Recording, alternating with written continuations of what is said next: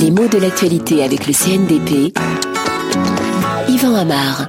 Scandale du lait contaminé en Chine. Le titre vient spontanément sous la plume des journalistes et se lit d'ailleurs comme une évidence parce que, avant même de connaître les détails de l'affaire, on est familier de cette façon d'en rendre compte.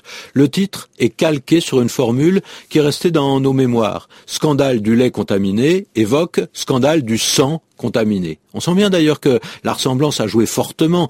Euh, parfois, j'ai pu remarquer l'expression lait frelaté, mais beaucoup plus rarement. Alors je me suis posé quelques questions parce que l'adjectif frelaté me semble beaucoup mieux convenir à cette situation. Rappelons rapidement les faits tels qu'on peut les connaître. Hein.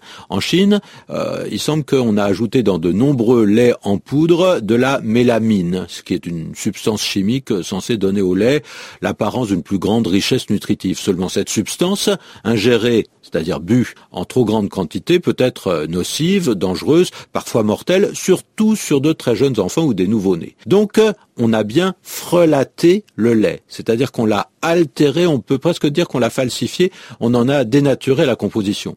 C'est un procédé qui se rencontre pour d'autres produits, le vin, l'essence notamment.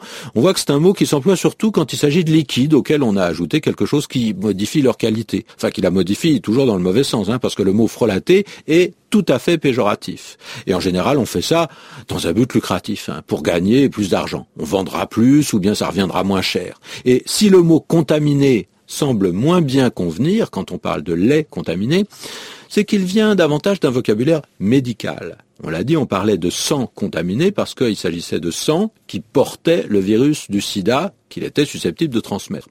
Alors souvent, ce qui est contaminé, ce n'est pas un produit, c'est plutôt un être vivant, un homme, une femme, un animal touché par une maladie.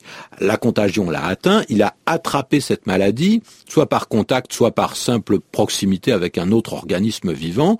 Et parfois, il suffit de respirer la laine d'un malade pour risquer d'attraper son mal. Hein. Parfois, il faut un contact plus appuyé, plus précis. Et le développement du sida, malheureusement, a répandu ce genre de mots et leurs usages. On parle, par exemple, de quelqu'un qui est contaminant, c'est-à-dire qui peut transmettre la maladie. On sait qu'une personne qui est séropositive depuis peu de temps est bien plus contaminante qu'une autre qui vit depuis longtemps avec le virus. Alors on dit contaminant plutôt que contagieux justement parce que la contagion n'implique pas de contact particulier.